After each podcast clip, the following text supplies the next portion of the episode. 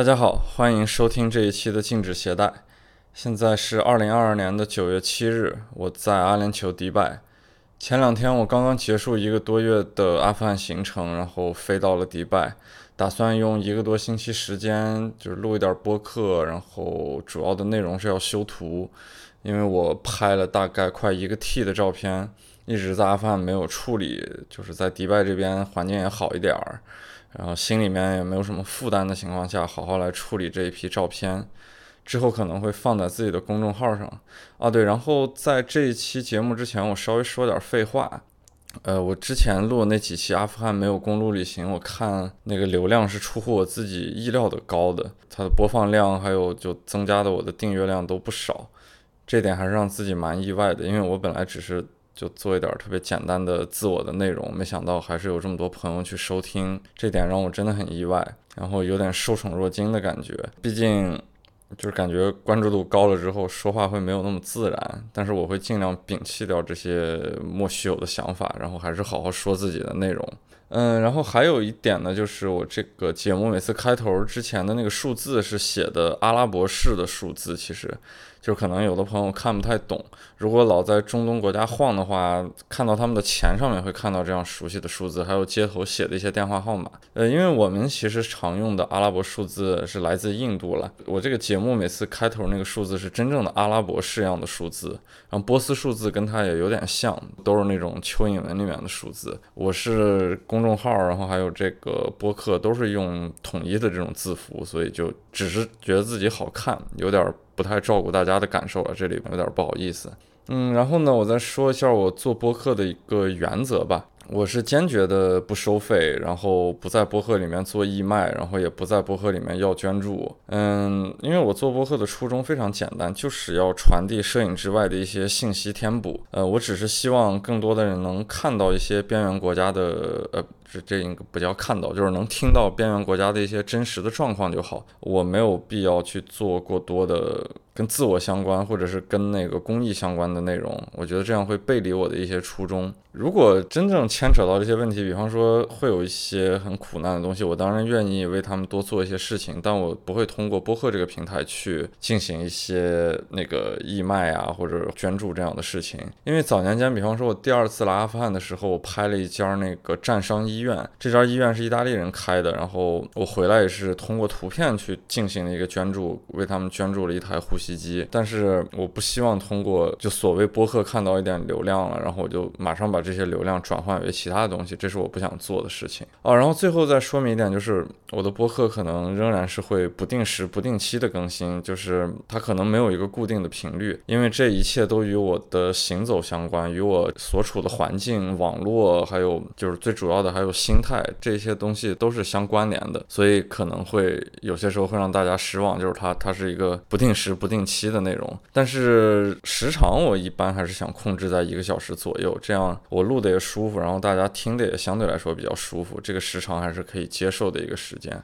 嗯，这一期呢，我想直面阿富汗一个最主要的事情，那就是塔利班本身了。嗯，其实刚到阿富汗之后，我开始开自己的这个播客的时候呢，我就想说塔利班，但是我后边发现有些内容是不太安全的，就是我在阿富汗本身的环境内呢，嗯，多说塔利班相关的内容是对自己和对周围的朋友都是一件不是特别安全的事情。可能听完这期节目，大家就会对我所说的这个顾虑表示理解了。嗯，而且为了这一期的就是一些。信息安全，我会抹去所有的真实姓名和所有机构的名字，包括国家的名字。但是那个我说的所有内容都是真实的。嗯，为什么说是我现在可以终于直接的去说塔利班本身了？那就是因为在后边很长的一段时间内，大概这一个月的末尾阶段，我觉得。就是塔利班呢，塔利班对于信息情报的处理还是挺敏感的，所以如果人在阿富汗的话呢，就经常是处在这种信息涡旋的中心，这种感觉还是挺不好受的。就是你会感觉到一种暗流涌动充斥在你的周围，然后经常会感到很紧张，嗯，做很多事情并没有那么的那么的安全，就是这种感觉。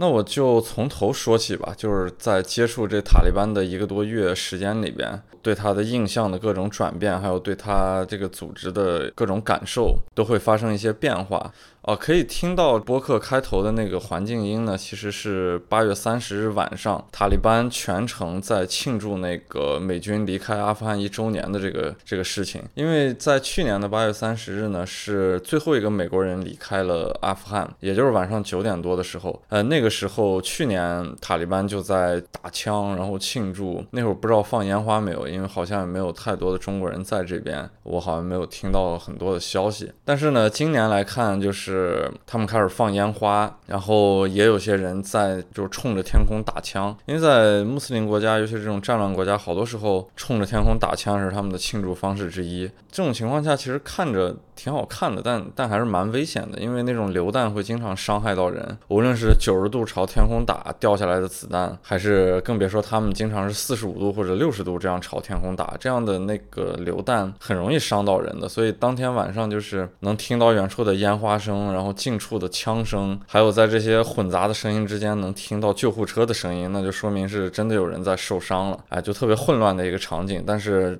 第一次在阿富汗看到一个所谓欢乐的场景，那还是真正第一次看到。因为之前节目我也说过，在叙利亚也见到过这样的跨年活动，就是阿富汗这一场活动跟叙利亚那场跨年是比较类似的，当然规模不如叙利亚的规模大，然后人们也没有过多的走上街头。但是第二天看到了视频，就是在那个两个比较重要的山，一个国旗山，一个电视山。电视山因为军事设施比较多，所以平民上不去。但是在国旗山，就是有一面巨大。国旗的那个小山头底下有一个广场，那个好像聚集满了当时的群众，大家就聚在一起开始庆祝这个美军离开一周年。等于我也真正搞明白了一件事情，就是八月十五日的时候，我是在坎大哈，然后看到了一些部队的游行，因为当时以为塔利班入驻了他的首都喀布尔一周年的时候，也就是八月十五日，那个我以为是他们所谓的一周年庆祝，但也确实国家放了一天的假期，但其实真正的塔利班自己。认为的一周年是八月三十日。八月三十一日的时候呢，他们还在巴格拉姆空军基地进行了阅兵，呃，这个还是很有标志性的一个一个事件，就说明他们认为八月底这个阶段才是塔利班统治阿富汗一周年的标志。但是我觉得，当你真正看过子弹从夜空中快速划过的这种种场景，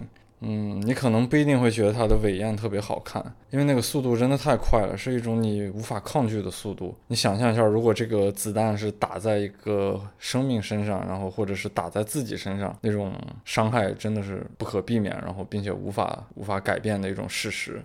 嗯，塔利班很自信的，他们不太认为美军是主动撤军的，从他们的口里面说出来的话都是美军是被他们打败的。这个接触过很多塔利班，我在阿富汗都是这样的一种一种感觉。嗯，那么我要说一下，从最初的时候，就是我第一次接触塔利班，因为这次来阿富汗呢，是我前政府五次之后的最新的一次阿富汗，就我感觉政权也交替了，然后很多东西都变了，而且我认识的好多老朋友也离开了阿富汗。我刚来阿富汗的时候，就很多东西都得重新建立。首先，我要接触我过去非常害怕的塔利班，因为在阿富汗的生活里面，无时无刻都得接触到塔利班。对于过去来说是，就真的会感到他们很恐怖。但是现在呢，又是可以这样堂而皇之的每天。接触，所以我一开始都比较小心翼翼，到后面放开手脚，然后最后离开的时候又变得小心翼翼，这个过程还是挺有意思的。嗯，所以刚开始接触塔利班呢，我就觉得他们，我用一句不恰当的比喻，就是他们特别的傻憨。整个组织除了那些特别精英的人物之外，大部分塔利班的战士都是身上透着一股傻气那种感觉，憨憨的。呃，当然这个不是特别贬义的那种，说他们傻。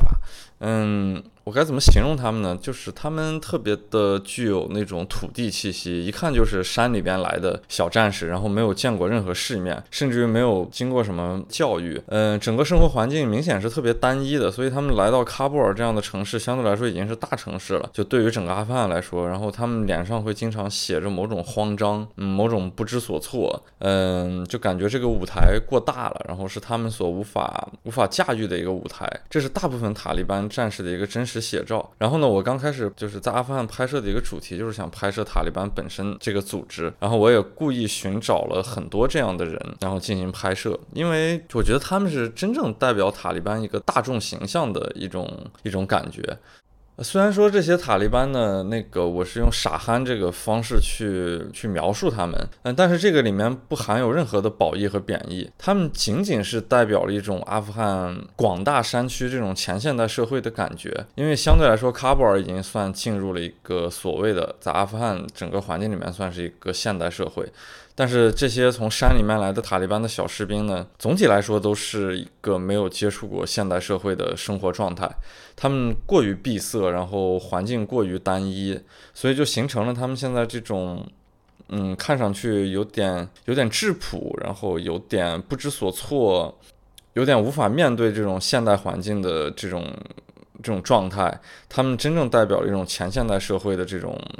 这种感官，这种感受，所以我经常拍摄的一些塔利班，就是我能明显感觉到，他们一面对镜头，会自然而然摆出一种在镜头面前的高级感。这种高级感并不是经过调教和雕琢的一种高级感，就是他们自己本身的那种，嗯，非常具有人本身气质的东西。嗯，怎么说呢？就是他面对镜头会慌张，但是他那个慌张。不会让眼神变得慌张，而是眼神放得特别松弛、特别自然，整个眼神还显得特别的清澈和透明。就这种人的状态被拍摄肖像是很难得的，他会自然而然带有一种高级感。而且塔利班本身呢，就是好多这种战士，他们的衣服也是比较破旧，然后那种看上去非常非常自然的色彩。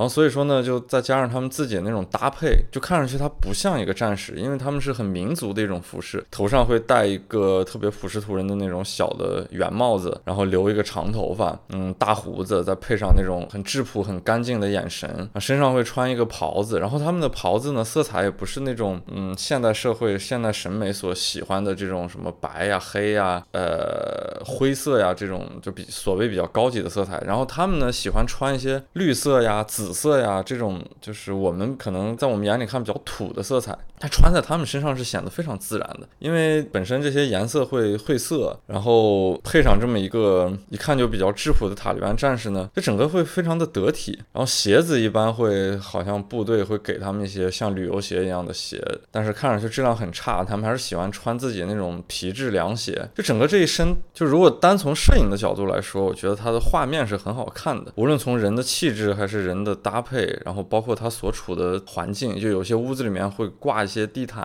或者是很简单的没有任何摆饰的屋子，哪怕室外也是有一些好看的植物，那些植物也是比较笨拙和可爱吧，比较野生的那些植物，就整个我都是挑的这样的一些环境，然后拍摄它们。啊，不过说起来，他们的衣服呢？去年的时候，我觉得有一件事情让我特别讨厌，就是塔利班刚刚上台的时候，我我我也不知道为什么在中国特别的火，然后就好多的媒体都报道塔利班上台这件事情，肯定是有一些力量在后面煽动，所以才让塔利班如此频率高的或者和范围广的出现在中国中国人的这个这个媒体上面吧。嗯，然后呢，在在这其中就有一些我觉得比较偏门的东西，比方说。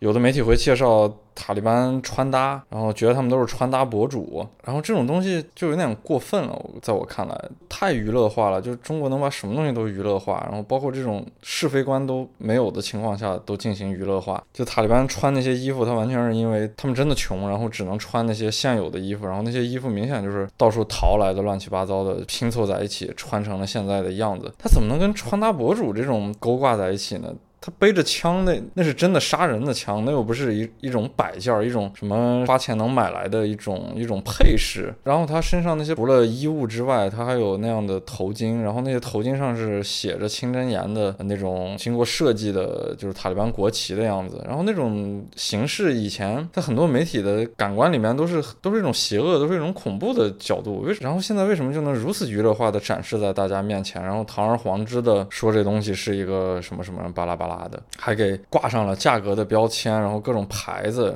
找那些类似的东西，就就这种情况真的挺无聊的。那今年也是，今年塔利班一周年的时候，然后央视的记者在阿富汗的街头找了一个塔利班画眼线，我觉得这种事儿也是特别没意思的，就特别娱乐化，然后传递一些错误信息。如果这样的信息传回国内，然后又是一个中央媒体，这这给大家造成一种感觉，就是塔利班对中国人太好了。但是现实情况，真正来了阿富汗不太了解这边情况的中国人，或许这样。这样的错误信息造成不好的后果，那谁来负这个责任呢？我真觉得有些时候这种娱乐化的东西，是非观还是要有的，不能这样堂而皇之的以个人的角度去报道一些错误的东西，这种这种东西真的不应该存在。嗯，所以说呢，就是对这种感觉其实还是很复杂的。就如果我出于摄影的角度来看，我觉得他们在我面前是一个很好看的画面。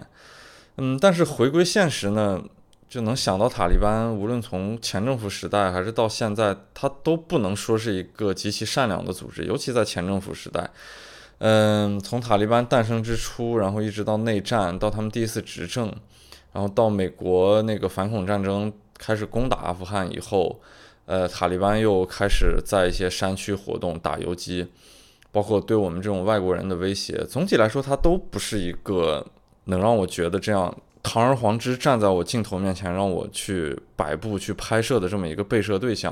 我内心对他们仍然会存在一种芥蒂，一种说不清楚的情感。但是呢，他在我面前就是一个活生生的人，就是一个没有见过什么世面，代表了一种阿富汗前现代社会这种质感的一个人。他代表不了一个组织，代表不了一个所有的历史过往的混杂起来的这么一个复杂的情感。这种很复杂的感觉都会呈现在这个镜头里面。所以我拍摄的时候还是就内心很激动，然后我说不清楚这种这种很强烈的冲击感。这个例子还有像以前，就是二零一九年的时候，我在那个叙利亚北部库尔德武装那片有个省叫代尔祖尔省，嗯，在那个伊拉克叙利亚边境见证了伊斯兰国最后的投降。那天晚上也是，就是好多那个大卡车来了之后，然后那些投降的伊斯兰国分子就这样堂而皇之的出现在我面前，因为都有一些符号性，还有一些新闻性的想象。对于伊斯兰国的分子，我感觉他们就像一个一个猛兽一样，然后看上去特别的害怕，会会对他们充满畏惧，就整个气氛都轰那儿了。然后当那个汽车大门就大卡车的后门一打开的时候，我发现是两个库尔德的武装的那个士兵把他们搀下来，才发现倒在我面前的一个斯兰国战士，他的脚都受伤了，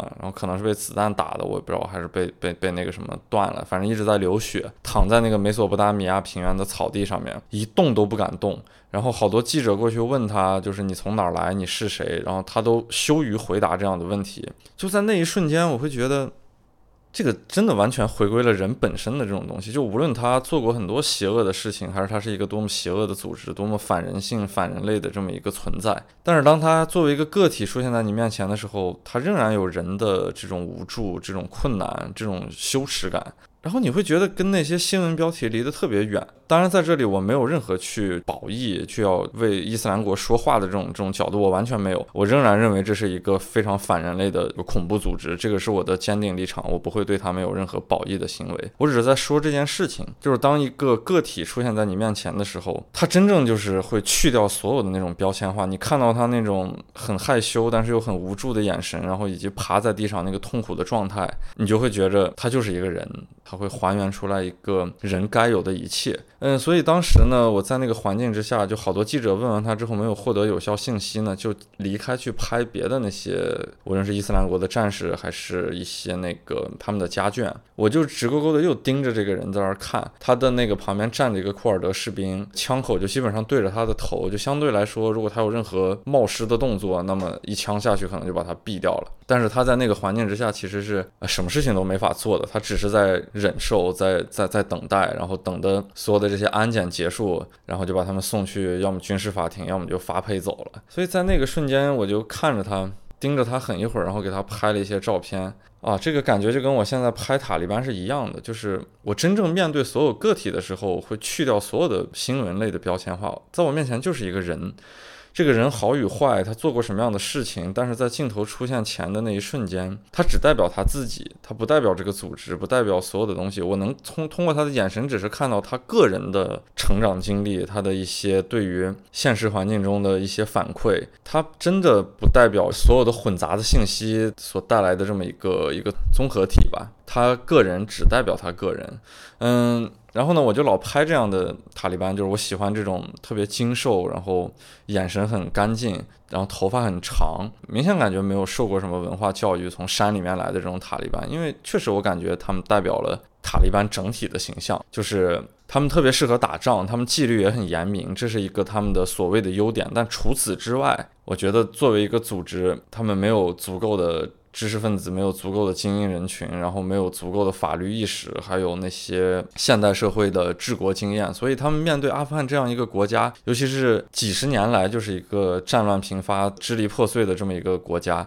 他们是没有能力支撑起这样一个国家的。这是我我我对塔利班组织的一个预判，他必须需要有很多。大的国际组织和大的国家的帮助，然后可能进行一两代人的这种洗礼，才能真正进入一个所谓的现代社会。但是塔利班这个组织，我觉得仍然没有能力，即使经过这么多很复杂的改造、很复杂的这种这种说法，因为像呃苏联和美国都在阿富汗进行了各种实验，他们加起来有几十年都没有把阿富汗成功的改造成一个现代化国家，那更别说塔利班了。我觉得他们是完全没有这个能力的。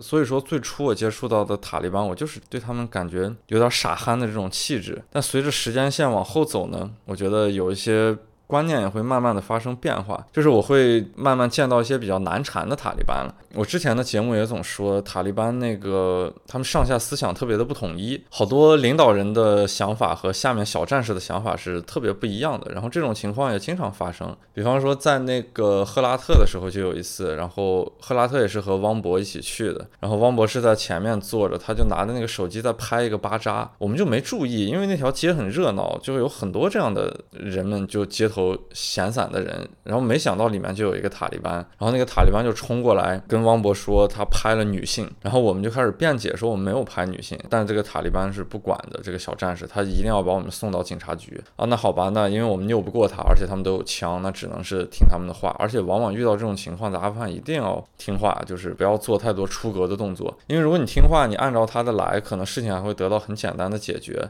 但如果你不听话，那么他就有更多的理由去对你进行一些。一些所谓的下一步的动作吧，比方说将你逮捕，然后把你先关起来，之后的内容再说。就是如果你要是冒失的话，容易给自己带来一些不必要的后果。然后呢，那个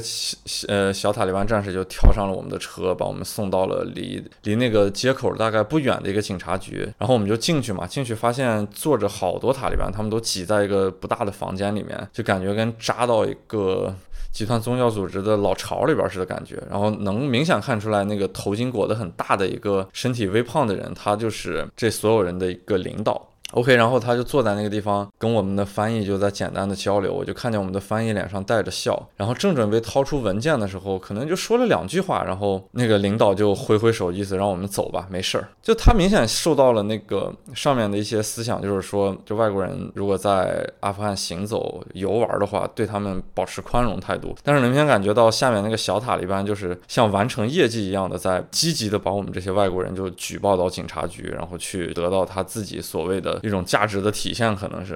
然后因为他们在街头经常会闲的没事儿干，往往这种闲的没事儿干的警察就是很多的这种塔利班警察。嗯，之前我也说过，在加兹尼的时候，我们中午吃饭就来了两个塔利班的战士，然后对我们进行了。各种无理的盘问，盘问完之后还想把我们带到警察局。那个时候，汪博因为他在阿富汗待的时间长，他比较有经验，他就跟那个塔利班战士比较义正言辞的在说这件事情，并且把认识的一些大人物搬出来，对他们进行一些权力上的威吓。这样的话，那两个塔利班战士才把我们放了。放了之后呢，就是没有浪费太多的时间。如果我们跟他去了警察局，其实往往也不一定会有什么事情。嗯，然后还有那路上还有一些塔利班呢，就很好玩儿。他们他们有时候说的话就会让你觉得很无厘头。比方说，也是路过一个检查站，我记得是在。好像也是在加兹尼附近，然后过那个检查站的时候呢，因为汪博在前面睡着了，他就是他还戴着一个口罩，看上去一动不动的。然后那个塔利班摇下窗户来做检查，他就问了一个特别无厘头的问题，他说这个人是活着还是死着？而且问的特别认真，就是他是在真正的问这个问题，他不是开玩笑，就他的思路跟我们想象的是不太一样的。坎达哈之前那个检查站也是，那个小警察看到中国人了，他就特别激动，然后很好奇嘛，他就把所有的那些战士都叫过来，然后所有人都在那一直说，哎，齐南义，齐南义，然后他们想就是还想拍照合影这样的，然后我们又觉得特别浪费时间，因为已经开了十个多十二个小时那个车了，马上要去坎达哈还得找酒店。并且那个我们翻译的一个朋友，他还在卡纳哈城里面等着我们。我觉得这我我们都觉得这一切行为都太浪费时间。但是那些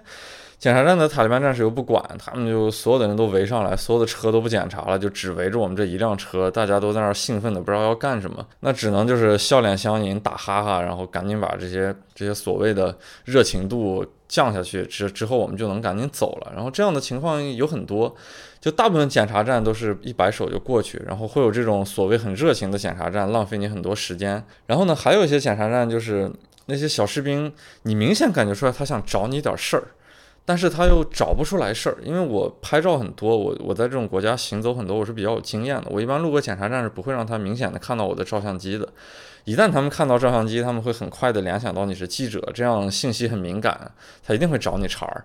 然后呢？我把相机藏得很好，面对这种小警察，他又看不到我的什么毛病。他我给他护照，他又看不懂上面的文字，因为说实话，他们可能都是没有上过学的，对于英文和包括他们自己达利语的那种文字都不太懂，所以他也找不到什么什么事情可以做。最后就很无聊的说，因为我在车的前面副驾驶坐着，他就问翻译说：“你为什么要坐在副驾驶？”我说：“因为我坐在副驾驶好付钱呀，我付一些停车费，然后包括付一些那个公园的门票钱，这些东西我我我更好的付钱，而且我坐在前面，我觉得视野好。”他最后实在是找不到茬儿了，然后他就说：“你不能坐前边，你必须坐后边。”然后我就坐在后边，坐在后边之后，他就摆摆手，让我们的车走了。就非常非常多这种无厘头的时候，然后他们真的是很闲，然后看到外国人呢，就明显感觉到想找你点问题，然后又找不到问题。而且这种情况，说实话是在这一个月之内有一种陡然转变的这么一个过程。因为我的阶段大概就是这三个阶段。我刚去阿富汗的时候，我觉得塔利班战士就特别傻憨，特别好接触，就相对来说还是比较好接触的。这个是在八月的八月的上旬的这个阶段。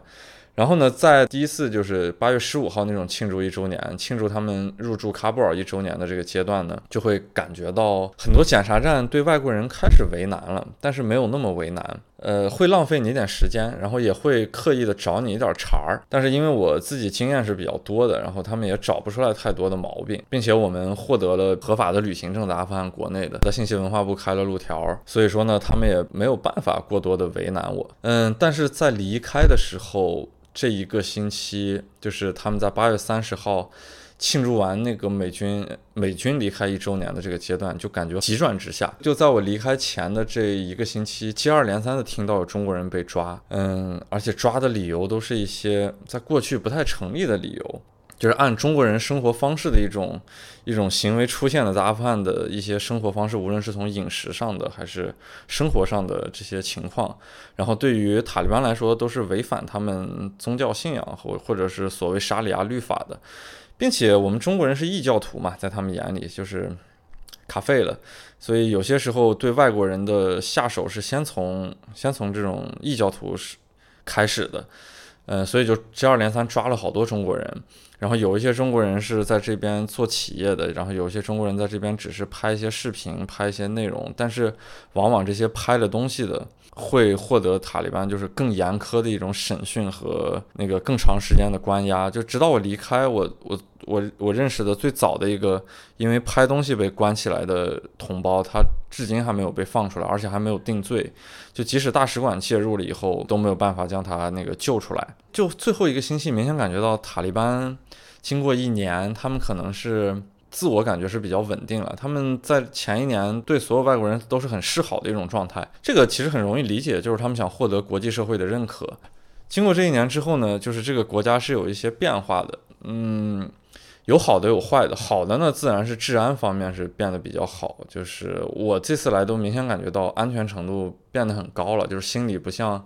前政府来的时候那么紧张，就经常会担心爆炸和绑架这种事情发生。那现在也还有，但是明显感觉到心态会放松很多。因为以前在喀布尔呢，明显感觉到各个势力的那种那种渗透还是很强的。然后现在呢，虽然也有这种各个势力的渗透，但是呢，有一个最大的势力呢，就是塔利班本身，并且塔利班是现在治理国家的这么一个所谓的党派。嗯，但是坏的方面呢，当然是更多了。就比方说他们的那个对女性的管控，然后还有整个经济恢复是非常缓慢和非常弱的，所有人都是怨声载道的，然后挣不着钱。这个我之后可能会放一些那个我跟我司机还有翻译之间的一些采访，这个会得到更真实的一些声音的反馈。我不知道。这期会录多长？也许在后边会，甚至于是会剪成两期，这样给大家呈现出来。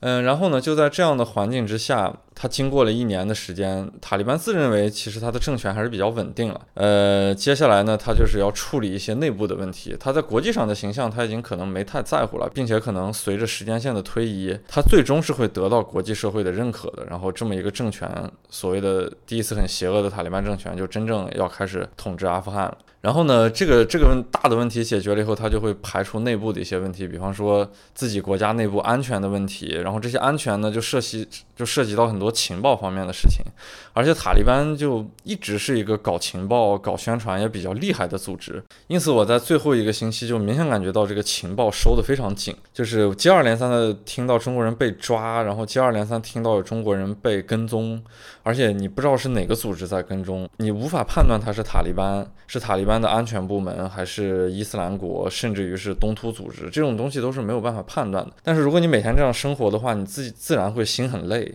就你觉得你已经没有办法很自由的在阿富汗做一些事情了，因为很有可能你出门会被跟踪，然后跟踪完之后就被抓捕，然后抓捕你的人你都不知道是谁，你不知道他是塔利班，只是对你处理一些问题，还是一些极端宗教组织，然后会对你的生命财产造成很大的伤害，这种情况是没有办法判断的。所以在最后一个星期，这种。不安全的感觉会越来越强烈，以至于我自己可能会产生一些应激反应。我看到那些塔利班战士，有些时候就会抵触，然后就会紧张，就怕他找我的茬儿把我关起来。其实，因为我作为一个摄影师呢，我最看重的是我的照片。我的这些照片没有一张按我自己的流程将它们输出成完整的作品，所以等于我在阿富汗虽然是拍了快一个 T 的照片，但总体来说它只是一个半成品。我只有真正的将它所有的东西都整理好、处理完。然后进行一个作品式的输出，这样才算一个完整的流程结束了。因此，我很珍视这些原始资料，我就特别怕在后边塔利班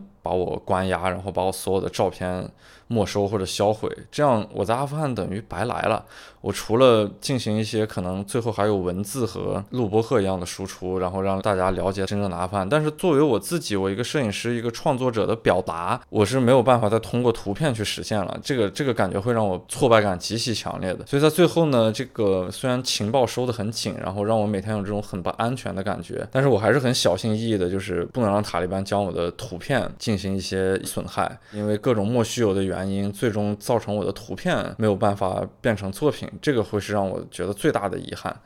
就即使我最后如此的小心翼翼，虽然我已经感觉到我在这个信息站的一个涡旋中心非常谨慎，但是最终我离开的那一下还是出了一些问题。呃，虽然最终没有造成实质性的影响，但是仍然让我觉得特别的不好受。情况是这样的，就是在我离开酒店的时候呢，我的司机和翻译开车送我去机场，然后就在去去机场的路上，中间那个机场路是有一个看上去很普通的一个塔利班的检查站，往往都是一摆手就会过去的那种检查站，然后就在这个。时候呢，那个塔利班就让我们的车靠边儿，他就开始对我们进行盘查，而且盘查的时间特别长，盘查了半个小时。呃，最后呢，他没有查出来什么实质性的东西，他就是想看我的手机，然后想看我有没有什么照片这些东西啊。当然，我我也做了一些很巧妙的伪装了，他最终也没有看到这些内容，然后没有看到各种各样的东西。呃，我让我的翻译持续的在说的一件事情是，我就是个纯游客，我在这边没有做什么出格的情况。然后我去那些各种省呢，也是有你们。信息文化部开的路条的，所以我没有对这个国家所谓的安全呀或者什么什么什么内容造成一些损害的这种情况出现。最后扯了半个多小时才把我放走，然后放走的时候，那个翻译就松了一口气，然后他跟我说，就是在我一出来的时候。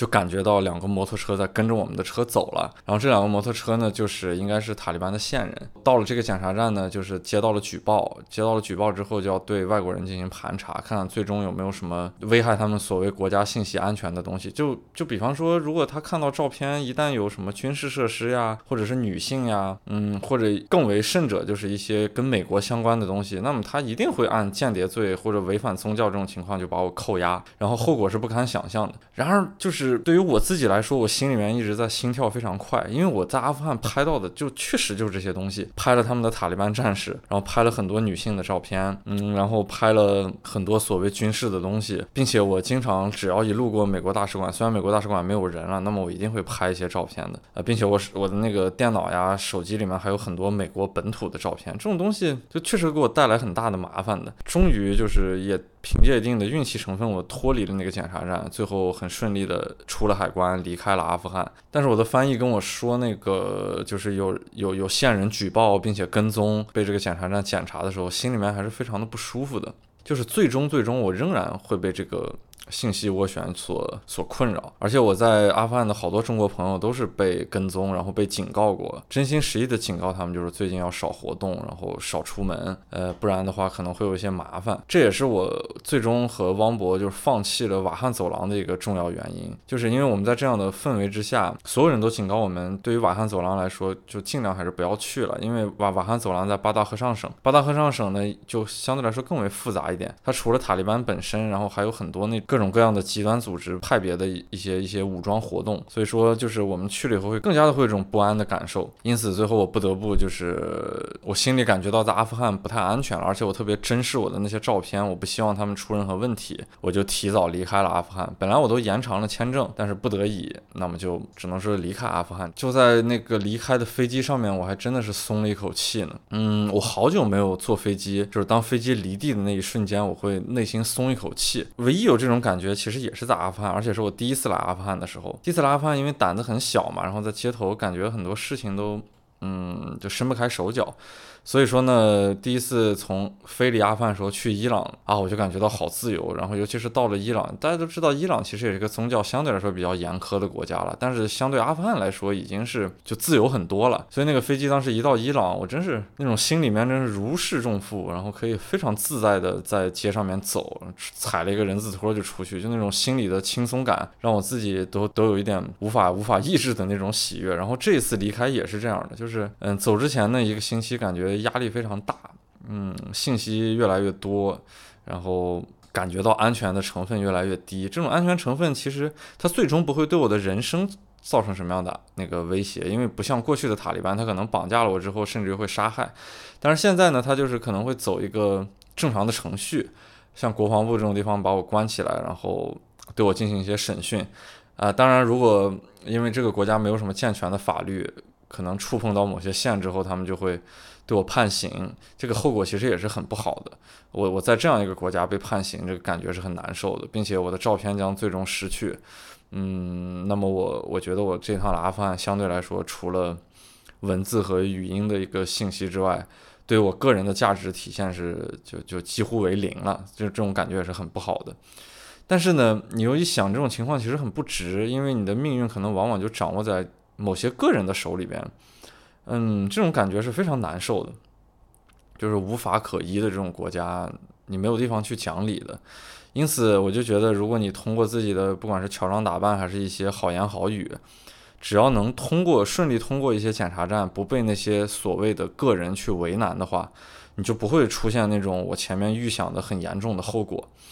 因此，你要真正出现那种很严重的后果，你会觉得非常的不值得。所以在这样的压力之下呢，我离开阿富汗的时候就真的是非常轻松，而且当时飞机起飞的时候是喀布尔的傍晚，就整个城市星星点点灯亮起来，然后后边那个山的后边还有晚霞，哎呦，其实是非常好看的一个画面。就我一直觉得喀布尔是一个。挺美丽的城市，它虽然很贫穷，但是它的灯光整个散落在那个山间，会让你觉得这种荒芜的大地上有一片希望式的存在。就是因为周围的新都库什山都太荒凉了，然后没有一点生气。你会在傍晚的时候看到这么一个一大片城市的灯光聚集在那些山窝窝里面，你会感觉哦，就就真的，就虽然很渺小啊，很复杂，整个这个所谓的人类活动，但是它仍然会给你带来一些那种。心里面的宽慰，所以说在飞机起飞之后，看到底下的喀布尔，我我内心是非常激动的，就我。通过宏观的角度来看，这么一个城市，然后它它很好看，然后它很正常，它没有任何的这个让你觉得不安的成分，甚至于背景的晚霞让整个城市那种暖色铺开以后，就非常的会有一种一种安稳的感觉。但是真正的情况是你从这样一个涡旋中间刚出来，然后你会被信息搅和的，让你心里面很累，喘不过气来。然后真正你离开了这个国家的时候，你会去往阿联酋，然后相对阿富汗来说就是更自由、更环境更更轻松的。一个国家，啊，我真是长舒一口气，然后终于在阿富汗又戴起了耳机，开始听音乐，在飞机上，呃，听音乐过程中就看书，把最后那点儿塔利班的内容看完。因为我是特别习惯在习惯在那个区域里面去看，这样对时间和空间的感知会更为强烈，然后也更容易记住很多东西，信息的获取也是更为直接的。因此，我就是在阿富汗的过程中才真正把塔利班那本书看完，就包括我以前去叙利亚。还有伊拉克的时候，我就在看那本《黑旗》，然后前面几次来阿富汗的时候看过那个《末日巨塔》这些书，就所以飞机起飞之后，我就在看塔利班的最后一章。真正看完这一章的时候，我就看着窗户外面，等于感叹一下吧，因为这本书的最后的结尾其实并没有感觉是一个描描述一个庞大组织会有一个很精彩的结尾，或者是作者很有感想的一个结尾，但是并没有感觉戛然而止了，就觉得这本书后边还是能继续写的。他只是介绍了一下，就是说更多关于巴基斯坦和阿富汗的内容可以看他自己写的另一本书，然后这本书就戛然而止的结束了。所以呢，等于从那本书抽离开，看了一眼窗户外边，看了眼窗户外边，那个时候天已经黑了，就在这个很混沌的黑暗之中，然后又看到窗户外面有一个星星点点的一个小城市。凭我的经验判断，我觉得这里应该是坎大哈。然后我看了一下那个手机的地图，就虽然飞行模式了之后，但是它那个 GPS 还是能用的嘛。我就看到确实我在坎大哈的上空，然后我就在感叹说，哦，塔利班这本书的故事，反正也是起止于坎大哈。然后最后我看完它的时候，我在。逃离了这个漩涡中心，真正还没有离开阿富汗国境线的时候，我看完了这本书，然后正好此时此刻，我的窗户外面就是坎大哈，就整个过程太有戏剧性了，然后让我自己觉得内心真的是非常的非常的颤抖，然后很澎湃的这种感觉。因为本来在阿富汗待了一个多月，我对这个国家就是相处时间很长，在情感上也会有很多依托，而且经历了那么多困难，经历了那么多事情，拍了那么多照片，每次离开这种这种国家，就是我用心去走的国家，我心里面都会。有所波澜的，然后这次走的时候又加上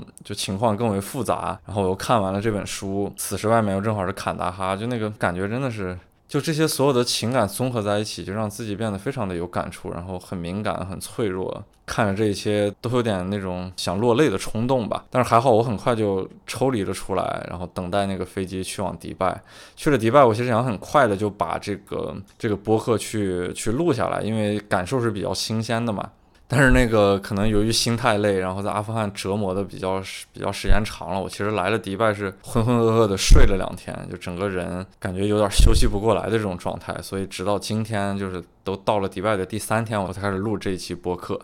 啊，那么这一期大概就到这里吧。然后我剪辑到四十多分钟的时候，我发现后边的素材跟前面这一个月真实的感受并不是特别的特别的搭调。如果全部放进来的话，这期节目就变得有些长。嗯，后面一期可能是就是塔利班一些现状的介绍，还有那个一个很长的真实的采访。然后这个采访呢，是我去了就临 临离开阿富汗之前去了我的好朋友卡卡家，嗯，问了他很多问题，然后我的翻译也帮我进行了翻译，了解了一下塔利班治下就很多阿富汗家庭真实的一些生活状况，还有他自己的一些变化。嗯。然后我大概总结一下吧，就是我在阿富汗这一个月之中，这一个多月的时间接触塔利班的过程中，大概分为三个阶段。从最初的时候呢，嗯，我认为塔利班是一个稍微有些憨、有些傻的组织，这个里面不存在褒义和贬义，就是我直接的个人感受。然后呢，大部分的塔利班战士的这种精神状况，我觉得作为一个。执政党或者一个组织，我自己对他的预判是，他没有办法能撑起国家层面的这么一个一个状态，所以他们可能未来还会遇到很多的麻烦，而且他们内部也有很多派别。我在下一期会说，他他们内部具体有什么样的派别，可能在未来都是一些不稳定的因素。嗯，然后第二个阶段呢，就是我感觉到整个塔利班组织是一个眼线密布，然后举报机制非常灵敏的这样的一个组织。呃，它虽然在我的行走过程中给我带来一定的小的麻烦，有时候会过一些检查站耽误我的时间，但是总体来说并没有特别大的实质性的问题。呃，到了最后一个阶段呢，我真正感觉到有一些实质性的问题会出现了，因为身边接二连三有一些认识的朋友被塔利班跟踪或者被被塔利班拘捕。啊，当然跟踪他们的也不一定是塔利班，可能还会有别的一些复杂的组织。最后一个星期呢，感觉这个安全程度在直线的下降。这种安全程度的下降，并不是说它的爆炸在增加，或者说对我个人危险，呃，就是个人那个身体上的危险有什么样最明显的感受上的增加，而是你处在这个信息的涡旋中心呢，嗯，你的行动会变得越来越不方便。然后那种暗流涌动的环境会让你觉得干很多事情都伸不开手脚，它的自由度在呃，它的整个自由度都在降低。而且我作为一个摄影师，本身对于塔利班这个组织来说就是敏感的。在这样的情况之下，我不得不放弃了最后的瓦罕走廊，然后也离开了阿富汗，